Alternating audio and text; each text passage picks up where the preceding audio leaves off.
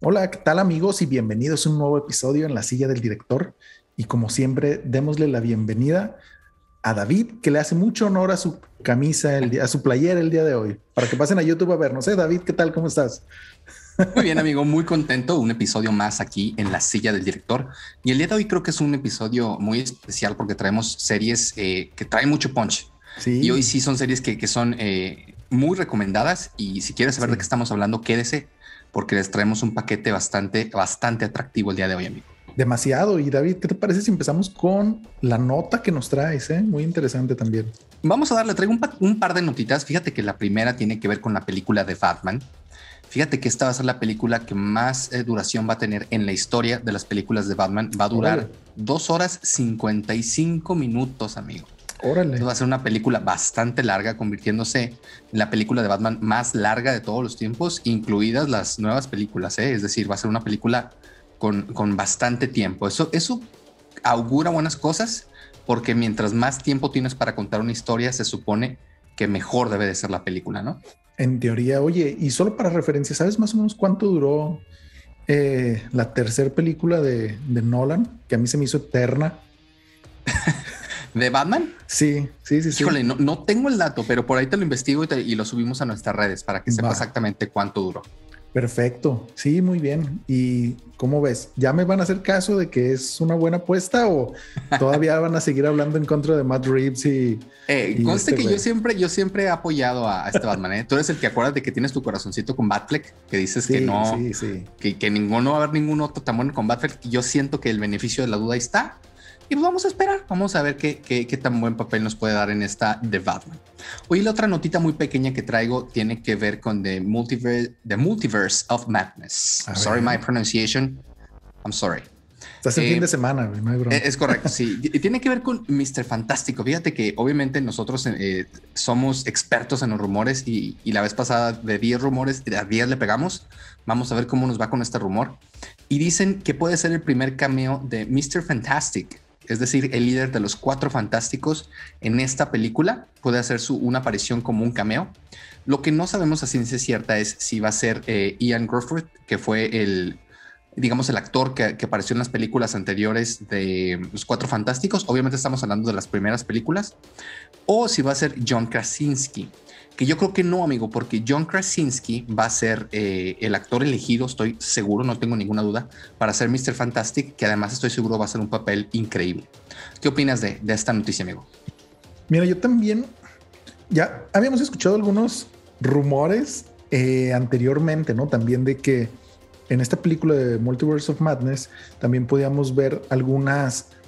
Mmm, estrellas alternativas, llamémoslo así, de otros universos, como puede ser la incursión de eh, Tom Cruise como Iron Man, que para los que no sepan, originalmente la primera película de Iron Man les estaban pensando en Tom Cruise, ¿no? Pero qué bueno que no se hizo, porque pues nos dio a Robert Downey Jr., ¿no?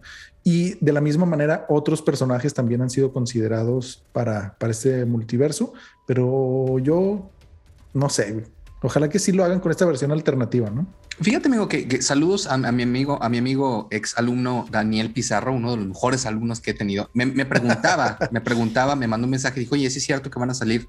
Y me dio una lista muy larga, que es un rumor que está, entre ellos va a estar Tom Cruise y una larga lista de actores muy importantes. Y yo le decía que la verdad lo dudaba bastante. Sobre todo porque Tom Cruise lo conocemos y es un actor que es muy bueno en muchas cosas, pero tiene un ego muy grande, la verdad. O sea, el señor Tom es conocido porque tiene que girar el show alrededor de él o no se mete en el proyecto. Entonces difícilmente se prestaría él para hacer un cameo porque no podría ser el nuevo, eh, definitivamente el nuevo Iron Man. Tendría que ser una variante y no creo que se preste él para ello. Pero bueno, vamos a esperar, vamos a esperar a ver qué nos traen, amigo.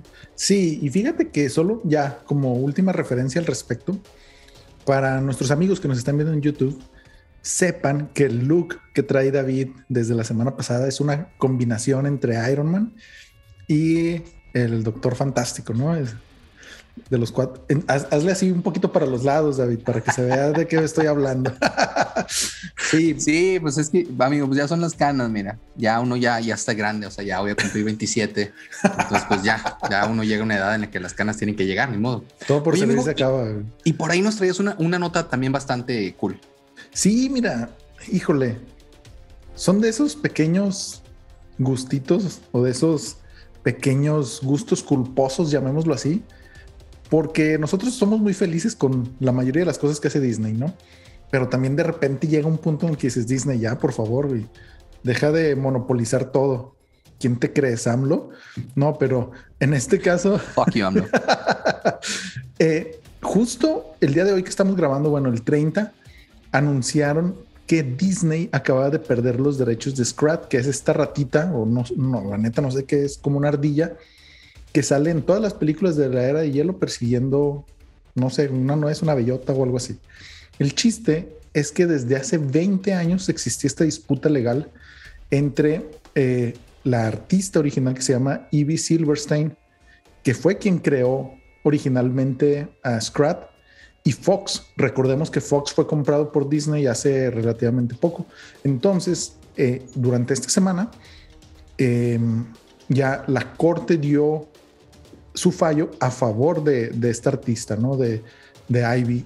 Y entonces, como bien decíamos ahorita fuera de cámaras, pues prácticamente esta, esta saga ya está más muerta que inserte el nombre de quien usted quiera que quedaste muerto y pues ya vemos muy difícil que, la puedan revivir. Sin embargo, algunas de las consecuencias pueden ser precisamente que esta persona pueda recibir pagos de compensaciones de los últimos 20 años, porque si no me equivoco, hicieron como 5 o 6 películas, ¿no? De, de la era de hielo. ¿Cómo ves esta nota, David?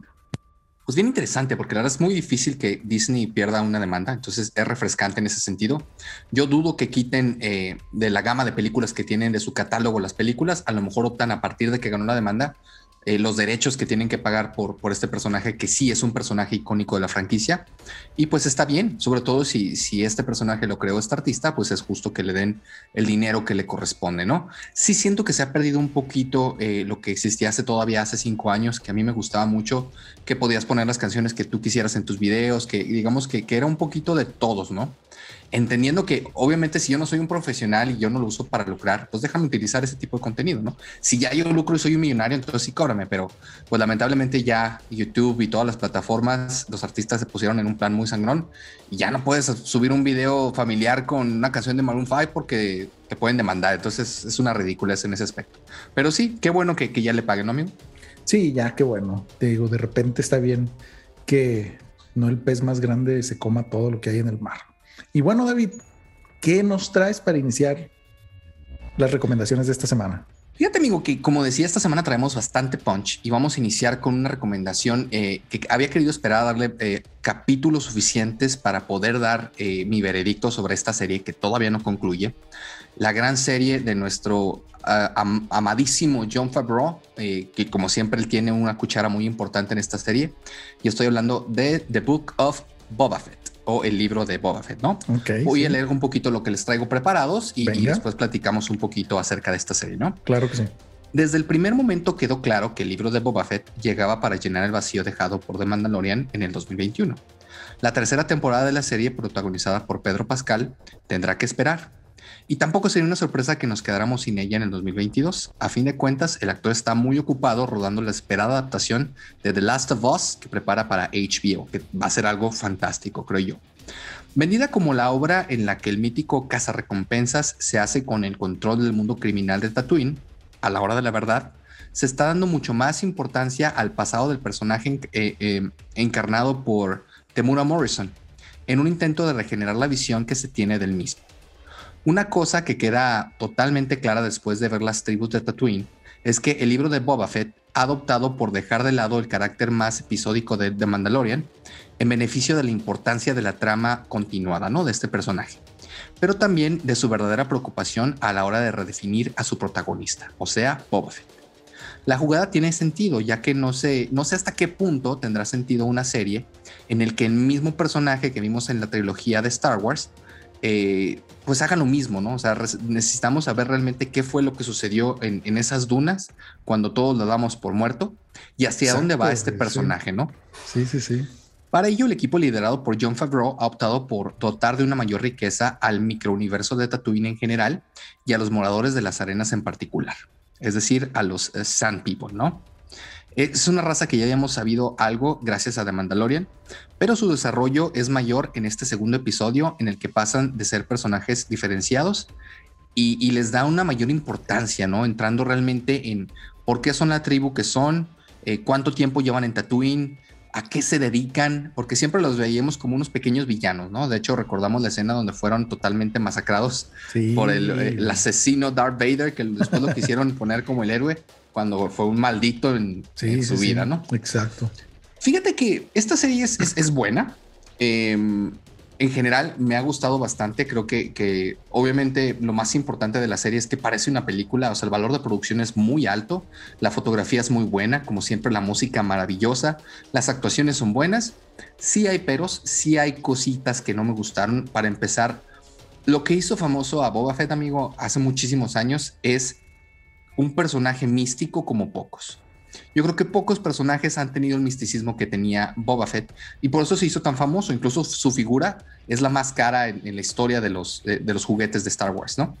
Y aquí pierde un poquito el misticismo que sí tiene, por ejemplo, Mando en The Mandalorian. Aunque ya vimos la cara de Mando, sigue siendo un personaje con ese misticismo y, queremos saber un poquito más de él y te dan pequeñas gotitas, ¿no? Y aquí haz de cuenta que Mando nunca se había quitado el, el perdón, Mando, este... Boba Fett Sí, Boba nunca se había quitado el casco y aquí es de cuenta que nunca lo trae. Entonces, eh, pues sí pierde un poquito de ese misticismo, la verdad. La historia creo que está bien construida y, ata, eh, ahora sí ata los cabos que, había dejado hace muchísimo tiempo con él. Eh, pero sí tengo que ser muy sincero. De, de, Mandalorian al libro de Boba Fett, me quedo mil veces con el de Mandalorian. incluso en el último capítulo en el, que vamos ahorita sale Mando y es una un capítulo completo de él, porque obviamente pues van a juntarlos, digo, es evidente porque es un capítulo completo de mando. Y la verdad fue el capítulo que más me gustó y el capítulo que más me emocionó. O sea, yo quiero saber what the fuck with Mando, ¿verdad? Y hacia dónde vamos.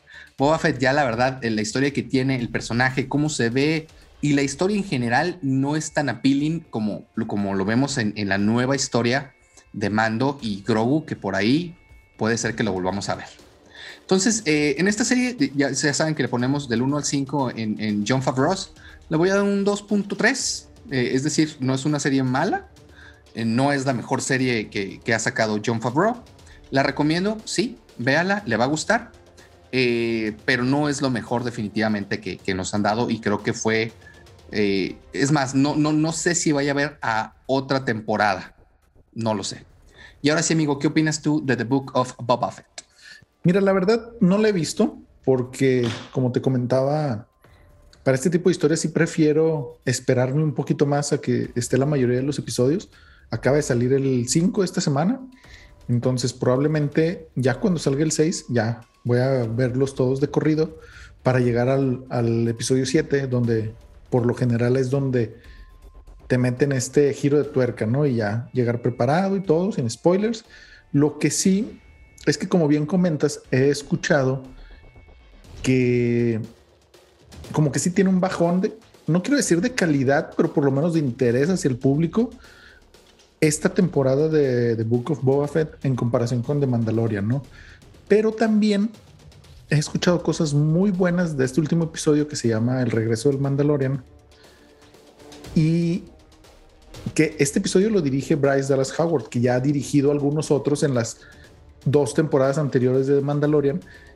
Y de hecho hay mucho hype en, en, línea y en Twitter sobre todo de que le den ya algún proyecto completamente a Bryce, ¿no? Porque ha demostrado que tiene lo que se necesita para dirigir algún proyecto de más envergadura dentro del universo. Obviamente, como tú y yo sabemos, siempre de la mano de John Favreau y Dave Filoni, ¿no? Entonces, habrá que esperar a ver este cierre y yo sí también creo como tú que eh, probablemente lo hicieron como para como para rellenar este año de serie de Star Wars y ya este después regresar con, con Mandalorian, ¿no? Pero no sé, no sé qué más esperar porque sí, creo que, que Boba Fett está bien como un, personaje de acompañamiento, llamémoslo así, o un secundario, alguien que llega de repente como la temporada pasada pero no necesariamente como para hacer el sostén de toda una temporada, ¿no? Creo que ya eh, los mejores tiempos de Boba Fett ya pasaron. Y es que, ¿sabes qué? Volvemos a algo que nosotros ya hemos comentado mucho en, nuestro episodio. El actor creo que está en forma, que obviamente es el actor eh, que te dan a entender en las películas que es Boba Fett, ¿verdad? Porque se supone que eran los clones, todo esto. Pero se ve grande, no, no se ve como que él sea capaz de hacer los stunts que vemos dentro de la serie. Y eso por lo menos para mí sí cuenta bastante. Y repito, no tiene nada que ver con edad. O sea, Tom Cruise lo vemos, Tom Cruise tiene como 123 años y se sigue viendo como que te puede partir la madre con el dedo meñique del pie izquierdo. Sí. y, y, este señor ya se ve, no, no es tan mala forma, repito, pero no se ve capaz de hacer los stunts que, que se ven reflejados en la serie, ¿no? Pero bueno, véala, usted denos su mejor opinión. Eh, no es una mala serie, no es la mejor serie.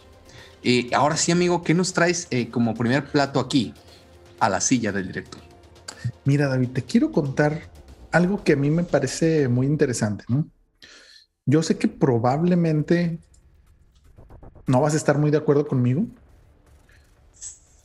pero te quiero platicar de lo que para mí ha sido una de las, de las mejores actuaciones femeninas que he visto este año, bueno, 2000. Hay que dejar claro que la película de la que voy a hablar salió en 2021, pero obviamente Torreón Coahuila nos acaba de llegar. Entonces, es una de las mejores actuaciones femeninas que he visto en una película, porque ya también hay que diferenciar entre películas, series y demás y te quiero platicar sobre una película que se llama Spencer, que nos cuenta eh, algo sobre Diana, ¿no? La princesa Diana, que para quien no sepa su apellido de soltera era Spencer, ¿no? Entonces esta película es escrita por Steven Knight, quien nos ha traído cosas muy interesantes como La chica de la telaraña, que es la cuarta entrega de Lisbeth Salander, que es este, bueno, es la cuarta entrega en los libros pero la segunda película eh, hollywoodense adaptada, ¿no? La primera la hizo David Fincher con La chica del dragón tatuado, pero acá como es complicado, pero así en resumen, el escritor original escribió tres novelas, después falleció y salió alguien más a escribir la cuarta. Entonces, para no adaptar las otras dos, se brincaron a la cuarta con los mismos personajes, diferentes actores, ¿no? Y aquí en este caso, Lisbeth Salander fue interpretada por Claire Foy, que fue quien interpretó a la reina Isabel en la primera y segunda temporada de The Crown. Y esta película Spencer es dirigida por Pablo, Pablo Larraín, que parece que tiene cierto gusto, por no decir morbo, por las biopics, ya que dentro de su historial tenemos Neruda con Gael García Bernal y Jackie con Natalie Portman, que fue nominada Jackie. Bueno, la Natalie Portman por el papel de Jackie, ¿no? Y aquí yo sé que esto te va a causar shock porque Diana o Diana fue interpretada de una maravillosa manera por Kristen Stewart, que todos la conocemos por Bella, creo que se llamaba en Crepúsculo, pero que también nos ha dado muy buenas películas como, bueno, a mí en lo personal me gustó mucho Mensajeros, que era una película así como de terror, La habitación del pánico, Café Society y Personal Shopper, que hasta el momento creo que era lo mejor que había hecho, ¿no? Aparte de eso, tenemos como personaje también em, uno de los personajes más importantes dentro de esta película, aparte de Diana, obviamente está el mayor Alistair Gregory, interpretado por Timothy Spall, quien todos conocemos, y este güey se va a morir y en su tumba le van a poner que fue cola de gusano en Harry Potter.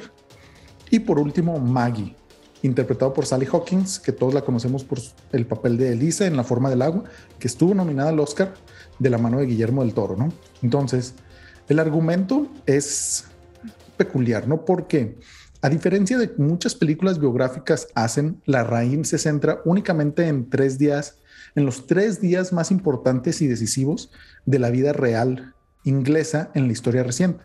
Antes, obviamente, de todo el escándalo de Harry y Meghan, ¿no?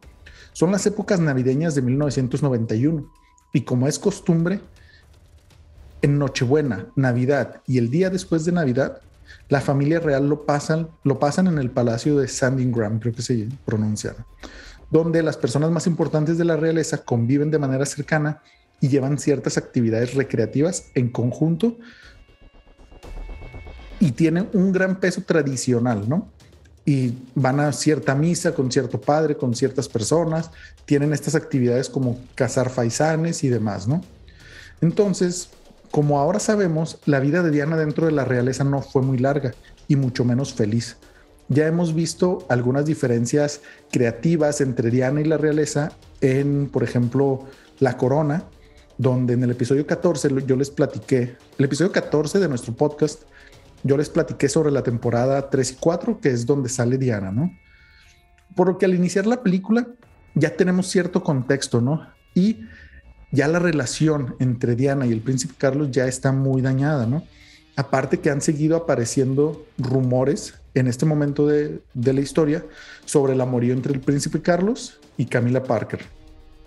Por lo que Diana llega ya con una psique muy perturbada. Y si a esto le sumamos sus crecientes problemas de salud generados por la bulimia, tenemos una combinación perfecta y lista para el desastre.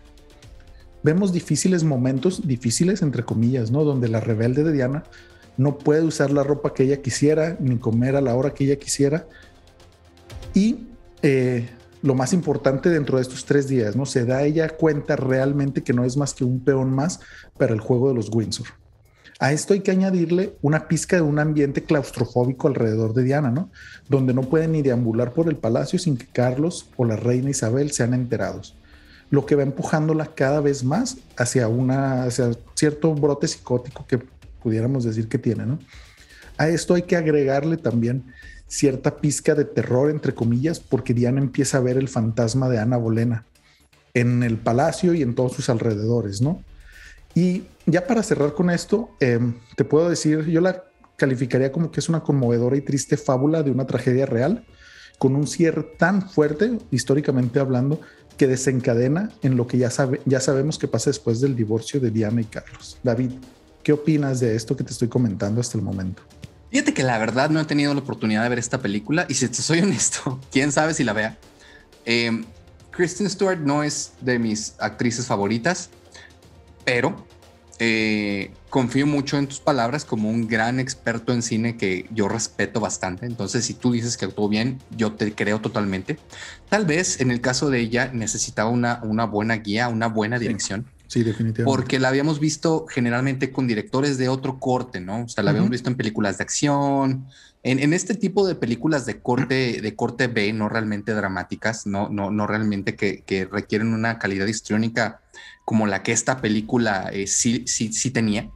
Entonces a lo mejor el director la supo explotar y realmente lo logró sacar de ella la actriz que, tal vez tenga dentro de ella, ¿no? Entonces le doy el beneficio de la duda, he escuchado buenas cosas, creo que, que lo que tú dices es, es verdad. Eh, pues sí, la verdad todos sabemos que, que, es muy trágico lo que sucedió con Diana y la pregunta importante aquí es, ¿qué calificación le das a mí?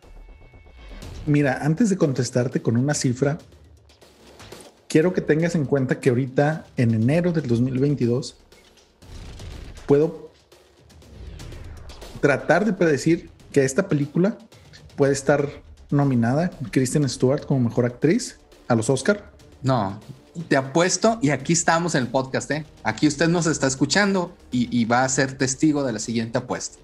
Si la señorita es nominada como mejor actriz o actriz de reparto incluso, yo te picho el cine, amigo. Ah, en VIP, tú y yo, la película que, tú elijas, vamos. Yo te lo pago. Si no, a la inversa. A la inversa. ¿Va? Va. Perfecto. Ya estamos. Bien.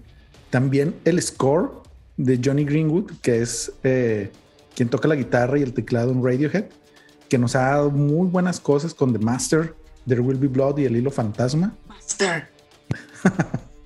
cinematografía, güey, es, es, impresionante. O sea, ve los cortos, güey. Con que veas los cortos vas a decir, esta película fue, por lo menos fue filmada con amor, ¿no? Y en el vestuario, con Jacqueline Duran, quien ha sido nominada seis veces al Oscar y ha ganado dos. Una por Mujercita de Greta Gerwig, Mujercitas, perdón, y Ana Karenina en el 2013. Aparte de eso, no creo que Pablo Larraín llegue, pero muy fuerte contendiente. Y yo le daría, para una persona así común y corriente, 3.5. Para ti, porque sé que eres súper fan de los Royals, un 8. Para que vayas a verla. Ok, ok, ok. Con esa recomendación voy a verla, entonces estoy seguro que va a ser una, una buena película. 3.5, sí, 3.5 lo dejamos. Y ya, David, ¿qué, ¿qué más nos traes este día? Oye, amigo, fíjate que, nada más quiero hacer un pequeño paréntesis para eh, platicarles, amigos. Eh, posiblemente no va a estar dentro de nuestro catálogo la película de Scream, porque tenemos bastante eh, material que cubrir. Pero si usted quiere escuchar buenos elementos sobre esta película, Vayan y sigan a nuestros amigos de, Nerdify que hablaron bastante padre sobre esta película. Lástima que, nuestro amigo Abraham es, es, bastante mamadorcillo con la película de Green Knight, que, ya le platicamos aquí en, este podcast. Y si no lo ha escuchado, vaya y escúchelo. Pero grandes amigos de, de, Nerdify y gran capítulo de, de Scream. Si usted no la ha visto y quiere escuchar, o ya la vio y quiere escuchar un poquito más sobre ella, vayan y dense la vuelta por su canal. Fíjate, amigo, que traigo una serie fantástica, una serie eh, única eh, en sus elementos, porque por ahí decían que la teoría del, hacking, el, maestro Pisitela, era lo que venía ahora. Es decir, tomar ideas de diferentes personas, de diferentes cosas y hacer algo nuevo, ¿no? Y eso es precisamente lo que nos entrega esta gran serie de Paramount, que usted la puede ver eh, por Amazon puedes contratar el servicio por Amazon y creo que son 60 pesos al mes extra, algo así. Y se llama The Yellow Jacket. Y oh my God, está padrísima esta serie. Como siempre, te voy a dar un poquito lo que traigo aquí preparado y platicamos al final, amigo. Fíjate que Lost ha hecho mucho daño. Hey, hey, hey. ahí va, ahí va. Es casi imposible tener una serie que vaya sobre un accidente de avión y cómo pasan cosas misteriosas entre los supervivientes y no pensar en ella sobre todo si tenemos los clásicos flashbacks, ¿no? Claro que sí, la serie de Abrams, perdón, de, Abrams y compañía tiraba más y muy de frente, eh, pero el fantástico de Yellow Jackets se enclava más en lo cierto horror o en lo perturbador. Entonces, en ese sentido, tenemos algo bastante nuevo, ¿no? Proveniente de Showtime y que pueden ver ahora en, Paramount, eh, se estrena una serie que gira en torno a las Yellow Jackets, el equipo de fútbol femenino del instituto. Una pequeña ciudad eh, eh, en la que vive este, pues este equipo de fútbol, ¿no? Em, ellos toman un vuelo para competir en el torneo nacional y sufren un terrible accidente que les deja en la inmensidad de los bosques canadienses, donde pasarán 19 meses. 25 años después, cuatro de estas supervivientes, Shauna, Tarisa, Natalie y Misty, tendrán que reencontrarse en lo que se sospecha que es alguien que quiere sacar a la luz lo que realmente sucedió en esos terribles meses. ¿Y qué pasó? Nada más comenzar y ya intuimos que su espíritu de equipo no ha sido suficiente y ha habido cosas muy locas. Vemos gente en el bosque enfundadas en pieles de caza, eh, flashbacks así bien locochones. Y poco a poco vamos desengranando por, por la vía de, estos flashbacks eh, ese fatídico 1996 y cómo las cosas se tornaron perturbadoras. Como creadores, Ashley Lyle y Bart Nickerson proponen un sólido cóctel de géneros que tira más hacia el terror de supervivencia y al coming of age cuando se centra en el pasado y hacia el thriller cuando nos muestra el presente, algo que es bastante interesante y algo que no es muy visto porque digamos que tienes dos diferentes tipos de historia en la misma historia y, es cohesivo porque son circunstancias diferentes. Entonces, esto está, esto está genial, ¿no? Eh, mientras los referentes que van desde lamentada Lost. tema sensible ese. ¿eh? hasta el Señor de las Moscas eh, son evidentes en esta serie, pero relativamente no roban y no acaparan porque sí son suficientemente diferentes de, estas dos, ¿no? Algo que, por ejemplo, la semana pasada decíamos que no logró la película de La Roca que era demasiado eh, la referencia a otras películas y no logró distinguirse como un material nuevo y diferente. Esta serie lo logra de manera majestuosa. Este equilibrio hace que la serie funcione bastante bien. El piloto es estupendo y, cautivador y los episodios que le siguen eh, cumplen muy bien con las expectativas, logrando un buen balance entre la línea del pasado y la del presente. Si es verdad que al principio uno llega a Yellow Jackets algo desorientado, intentando descifrar qué está pasando y de conectar puntos entre las épocas, ¿no? Pero la sensación de que hay un buen material y algo interesante por contar prevalece gracias al buen trabajo de los guionistas y los directores que controlan muy bien los tiempos para atrapar al espectador. Sin embargo, he de reconocer que en mi caso, Eh, no he terminado de, entrar totalmente a la trama del presente porque obviamente la del pasado está tan padre que, no, no conectas del todo. Pero eso es lo padre, que, puede ser mi caso, puede ser que al revés las otras personas eh, estén más eh, cautivadas por lo que está sucediendo en el presente y quién es el que quiere sacar esos trapitos al sol, ¿no? En líneas generales, Yellow Jackets se posiciona como un potente thriller femenino que atrapa y perturba al mismo tiempo. Si bien a veces se pierde a la hora de desarrollar las tramas, merece la pena el meternos de lleno en esta historia de misterio. Y otra cosa, esto es un guion de calidad y esto es tener a las personajes femeninas fuertes de manera perfecta. No las mamarrachadas que quieren meter de repente en las series de Netflix, que a huevo quieren meter a la heroína progresista estúpida, porque no tiene que ser así. O sea, la mujer es fuerte intrínsecamente, ¿no? Independientemente de su contexto. Y aquí te lo, te lo ponen de una manera bastante increíble y más cercana a la realidad como debe ser. Ves a las mujeres fuertes, a la mujer independiente, a la mujer eh, que, te da miedo. Entonces, es una serie bastante refrescante y bastante padre y tiene recomendación Birch de Mr. David. Y si a usted no le gusta, escríbame y le mando por ahí sus palomitas. Esta serie tiene 4.8 de 5 posibles Ok. Eh, una gran serie de Yellow Jackets, total y completamente recomendable. Y ahora sí, amigo, ¿qué opinas? Estoy sin palabras, David, por tu 4.8. A esta serie no sé qué decirte, más que esta sí la voy a ver, ahora sí te voy a hacer caso. Pero sabes qué, yo, yo tenía cierta resistencia a esta serie y te voy a decir por qué. Hay ciertas personas dentro del mundo del espectáculo que no sé por qué no. ¿Cómo decirlo amablemente? No, no me caen bien, así dejémoslo, ¿no? Y una de estas personas sale en esta serie, que es Juliette Lewis, se llama, que es quien interpreta a Natalie. Entonces, no sé por qué nunca en su perra vida me ha caído bien en ninguno de los papeles que ha hecho. Entonces, como que cuando eso sucede, con Kristen Stewart. Sí, probablemente, exacto. Eh, entonces me genera cierto rechazo.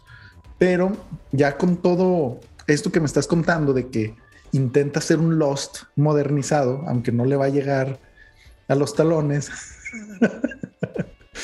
y, me, me, llamó mucho la atención, güey, sobre todo esa, esa parte que dices donde manejan flashbacks, flashbacks y donde podemos estar viendo cosas que suceden en diferentes tiempos y quiero suponer que se van entrelazando obviamente las historias. Entonces me llama mucho la atención ese tipo, o sea, esa narrativa, esa narrativa que se maneja. Entonces creo que sí le voy a dar una oportunidad y sobre todo porque probablemente quiera palomitas gratis de la calidad Mr. David. No te voy a dar nada porque estoy seguro que te va a encantar esta serie. Al contrario, tú me vas a mandar unas así de que chapo, Mr. David, aquí están, gran serie. Muy bien, conste. Sí, sí, sí, la. Ahorita estoy viendo otra que es de la que voy a hablar la siguiente semana, pero terminando esa. Por favor, no me digas que es la nueva serie de Selena, porque ahora sí, amigo, ya. Sí. No, ¿verdad? No es la nueva serie de Selena. No, es una mejor, güey. es un crossover. ¿Qué? Dos. Deja el, el, el cliffhanger ahí para que, nos, para, que, para que nuestros amigos puedan escuchar la próxima semana de qué serie estamos hablando.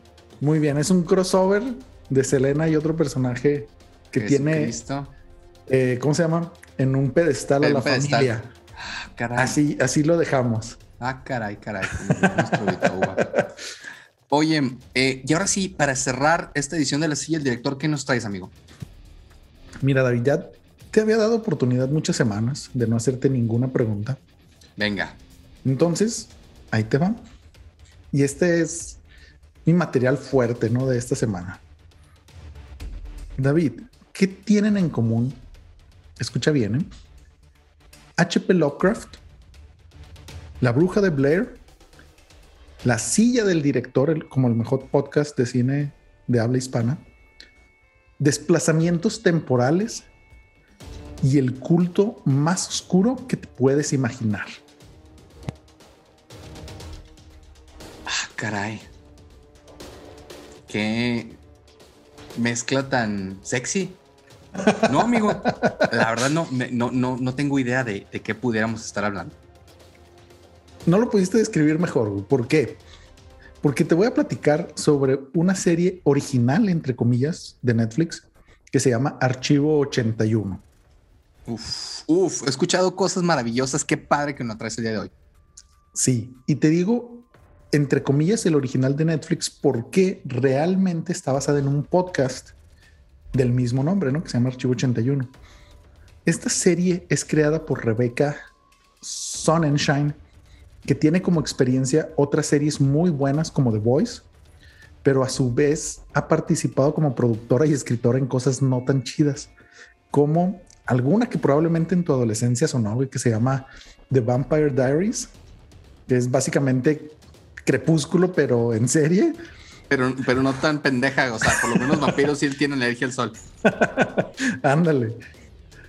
Pero en esta serie, como te comentaba, adapta un podcast del mismo nombre con idea original de Daniel Powell y Mark Solinger.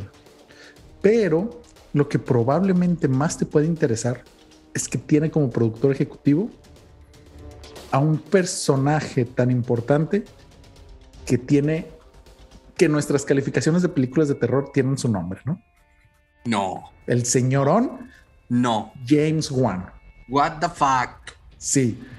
La serie se estrenó el 14 de enero del 2022 y cuenta con ocho episodios.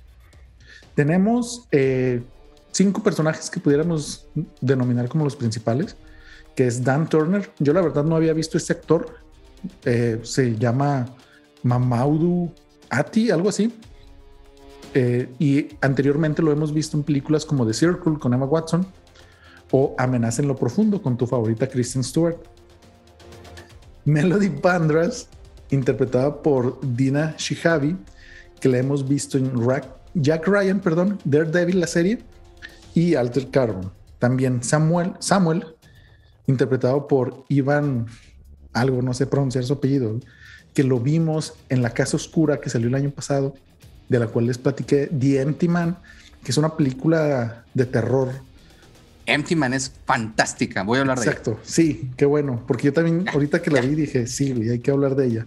Y X-Men, la mejor película de todas las X-Men que han salido, que a mi parecer es Días del Futuro Pasado. Mark Higgins, que es interpretado por Matt McGorry, perdón, que ha salido en Orange is the New Black y How to Get Away with, Murder, ¿no? Y por último, yo creo el mejor actor de todos, interpretando a Virgil Davenport, que es el actor es Martin Donovan, que lo hemos visto en Tenet, Big Little Lies, Fahrenheit 451, y como es el mejor actor de toda la serie, todos sabemos que es el villano, ¿no? ¿Por qué? Porque los villanos siempre tienden a ser mejores actores que todos los demás. Fíjate, no todos. Mira, AMLO no puede ni subirse el pinche cierre. y qué villanazo.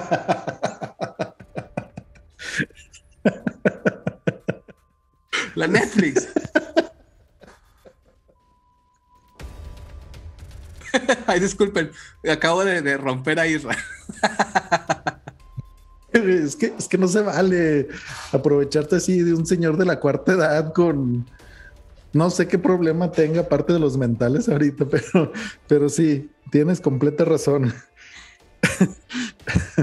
te, voy a platicar un poquito sobre la trama, ¿no? Y ahí te voy a comentar por qué incluí en la pregunta la silla del director.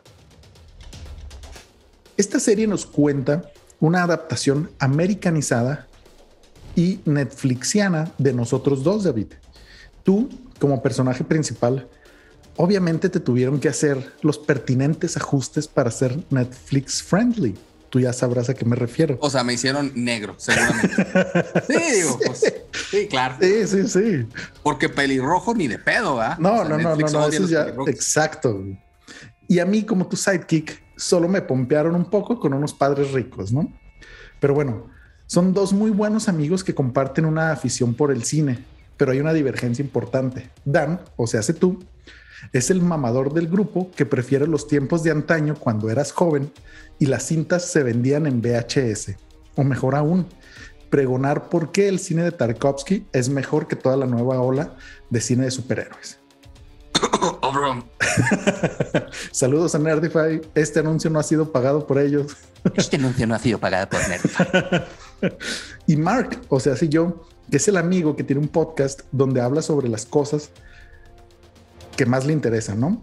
Cosas relacionadas con misterio, sectas y mi tema personal favorito, teorías de conspiración. Dan, obviamente como hipster de Nueva York, tiene un trabajo muy mamador. Él es el curador y restaurador de cintas viejas de uno de los museos más importantes de la ciudad. Justo en el primer episodio le llega un encargo especial y confidencial por parte de uno de los donadores más importantes para el museo, Virgil Davenport.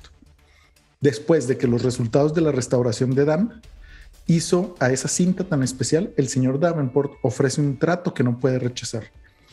Le pagaría 100 mil dólares por ayudarle a restaurar unas cintas que fueron encontradas después del incendio del edificio Visser en 1994. Pero como parte del contrato es, obviamente, es un contrato de confidencialidad donde Dan tiene que, además de mantener esta confidencialidad, tiene que irse a un edificio que pertenece a Davenport, que se encuentra alejado de la ciudad, sin compañía, sin acceso al Internet y con una señal de celular muy limitada, lo que sería el equivalente en 2022 a irte al Overlook durante el invierno, ¿no?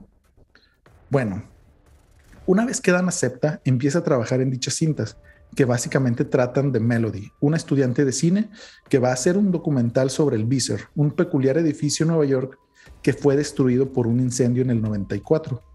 Dicho edificio había sido construido en el mismo lugar donde los años 20 se encontraba la mansión de la poderosísima familia Boss, que también fue, fue alcanzada por un incendio. Hasta aquí todo normal, ¿no? Dentro de esta, de esta historia. Pero bueno, eso aparentan las cosas, hasta que en los mismos videos de Melody vamos siendo testigos de acontecimientos muy bizarros en el sentido anglosajón de la palabra, que poco a poco nos van a llevar por un camino de una insanidad mental muy similar a la que Jack Torrance pudo, experimentar en el Overlook, pero con una diferencia importante. Todo lo sobrenatural que estamos experimentando nosotros junto a Dan parece ser obra de Kaelego, una entidad de otra dimensión sacada hábilmente de Lovecraft, ¿no? Cultos, criaturas multidimensionales, bullerismo analógico, Cthulhu y un antiguo linaje de brujas encargadas de cuidar de nosotros. David, ¿qué opinas de esto que te estoy comentando hasta el momento? Fíjate que tuve la oportunidad de ver el primer episodio de esta serie y quedé enganchado y está fregón.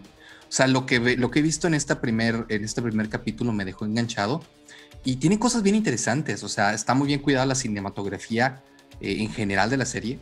Creo que la dirección es muy buena. O sea, los actores, a pesar que no son muy conocidos, digamos, los nuevos actores que presentan, lo hacen bastante bien y enganchados obviamente por este eh, gran actor que, es el villano de la serie, que obviamente desde que lo vi supe que es el villano, y a pesar de que apenas voy en el primer capítulo, me ha dejado enganchado y con todo lo que nos cuentas, creo que, es una gran serie.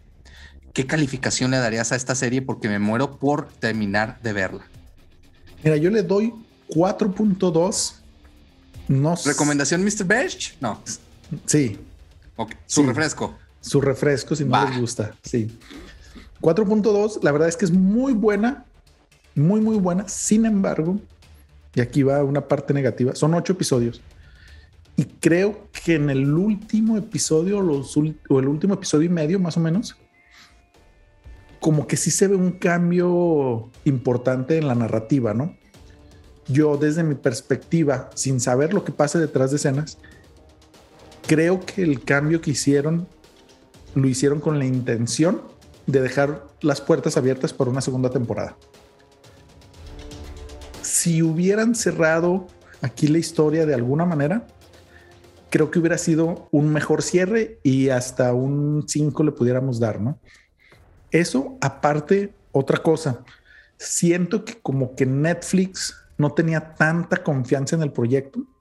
¿Por qué? Porque hay algunos efectos eh, especiales que sí se ven medio chafillas, ¿no?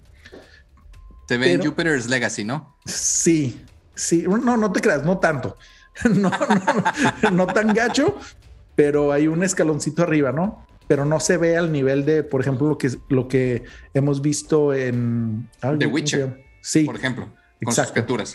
Sí, no, no se ve ese nivel. Entonces, si quitas de, de, la ecuación esos pequeños detalles de tal vez que son resultado de un bajo presupuesto, todo funciona, todo funciona muy bien.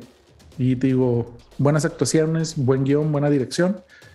Y esperemos si la veas, te guste y que nuestros fans nos escriban en nuestras redes sociales qué opinan de esta serie. Oye, amigo, uno de esos capítulos raros en los que estamos flawless, ¿eh? es decir, todas son recomendaciones que les estamos dando a ustedes. Generalmente tenemos una serie buena, una serie más o menos, o una serie muy buena y una serie mala para que usted no la vea. Hoy traemos puras series que son recomendaciones al 100 para que usted tenga realmente qué hacer y qué ver y lo ponga ahí en, su en su schedule, ¿no? De, de, qué voy a ver esta semana. Bueno, tiene cuatro excelentes recomendaciones. Es correcto, sí. Y, digo, y también lo, mejor de todo es que, pues de diferentes plataformas, ¿no? Tenemos Archivo 81 de Netflix, eh, Boba, el libro de Boba de Disney Plus. Disney. Yellow Jackets, dices que está en... En Paramount. Ok, que lo pueden... lo podemos encontrar en Amazon. En Amazon ponen Paramount y de ahí la, la agarro. Ajá, y alguna película en el cine como Spencer, ¿no? Entonces hay variedad para todos. Oye, amigo, ahorita que dijiste creo que la próxima semana me voy a ver muy tenebroso, fíjate. Quiero hablar de las dos. Quiero hablar de la película de terror que dijiste de, de Empty, Man. que es una joya. A mí me gustó mucho. Ok. También se me hace que, que, voy a hablar de otra película de terror que por ahí les tengo, les tengo preparado, amigo. A ver qué onda. Oye, pero ¿por qué? Pues estamos entrando en febrero y debe ser puro amor y amistad. fíjate, ya sé, no sé por ahí. ahí se me, se me mezclaron. no, es que la verdad sí han estado saliendo cosas muy buenas de, terror desde que hicimos nuestros especiales de terror. Entonces, eh, les recomendamos que los vayan a escuchar. Y sí, David, está, está canijo este pedo. Pero. Y fíjate, tengo ahí anotado una serie que acabo de ver en Netflix, así rara, de unos. Eh, hay, una, hay un anime que se llama Zombie School of the Dead, creo que trata de, unos eh, jóvenes eh, preparatorianos y, todos se hacen zombies y sus aventuras. es, un X. Y acaba de salir una serie también, eh, creo que es surcoreana, no, no, sí, surcoreana, que trata de eso. O sea, que son jóvenes y de repente todos se hacen zombies, entonces se ve bastante interesante. A ver si tengo chance de verla ahí. Y sí, creo, creo, que en español se llama, en español, perdón, se llama Estamos Muertos o algo así. Sí, sí, sí, sí, sí. Sí, sí no, me parece, me parece muy bien, David. Oye, no, por último, nada más quería darle un saludo a nuestro amigo Mike, que tiene por ahí su nuevo proyecto de podcast y que siempre nos dice que nunca, nunca le echamos porras en nuestro podcast y que no sé qué. Ahí está Mike. Por supuesto que vaya a ver su, gran canal Beats. Es un canal bastante eh, diferente y bastante padre. Si a ti te gusta la música que, que tienen los videojuegos, pues bueno, ve a su canal y puedes escucharla mientras haces otras cosas, ¿no? Estamos seguros que nos escuchan muchísimos geeks y que un canal como este les va a interesar bastante. Sí, Por mi parte sería todo, amigo. Adelante, ¿sabes, adelante. ¿Sabes qué? De este canal de Mike, Mike es un, es un coleccionista de videojuegos y es muy conocedor del tema. Entonces pueden pasar a sus redes sociales y dejarle de que, oye, güey, habla de tal cosa en particular y de seguro este güey va a tener un tema de conversación muy larga sobre cualquier cosa de videojuegos. Entonces, 100% recomendado. Y a ver si es cierto, Mike, que nos escuchas para que. Porque la vez pasada, ¿no? La semana pasada, de que no, güey, es que nadie me recomienda. Y nosotros de Mike te mencionamos en los primeros cinco minutos, güey, del episodio. David, no sé. Oye, antes de cerrar, Dime, ¿quién, ¿quién te acompaña el día de hoy? Fíjate que a ver si, si puedes adivinar qué, qué personaje maravilloso de Game of Thrones me está acompañando el día de hoy. Fíjate que tenía, lo veía y decía, se me hace que es de Game of Thrones y claro, es Tyrion. Es Tyrion, sí. Tyrion Lannister, sí. Es uno de mis Funkos más queridos porque además está chiquitito. Entonces, ¡qué bonito! Sí, de mi colección de Funkos. Todas las semanas voy a tratar de poner un Funko diferente a ver hasta cuánto, hasta cuándo me duran a mí. Muy bien. Por parte de todo, muchas gracias por escucharnos. Síganos en nuestras redes sociales. Vean los reels que estamos mandando eh, cada semana. Chao. Síganos en nuestras redes sociales, la silla del director del podcast, Facebook, Twitter, Instagram, YouTube también. Y sí, vamos a estar subiendo tanto clips y demás. Si tienen alguna recomendación que quieren que revisemos, déjenoslo en Instagram de preferencia. Y sin más por el momento, nos vemos en el siguiente episodio en la silla del director. Hasta luego.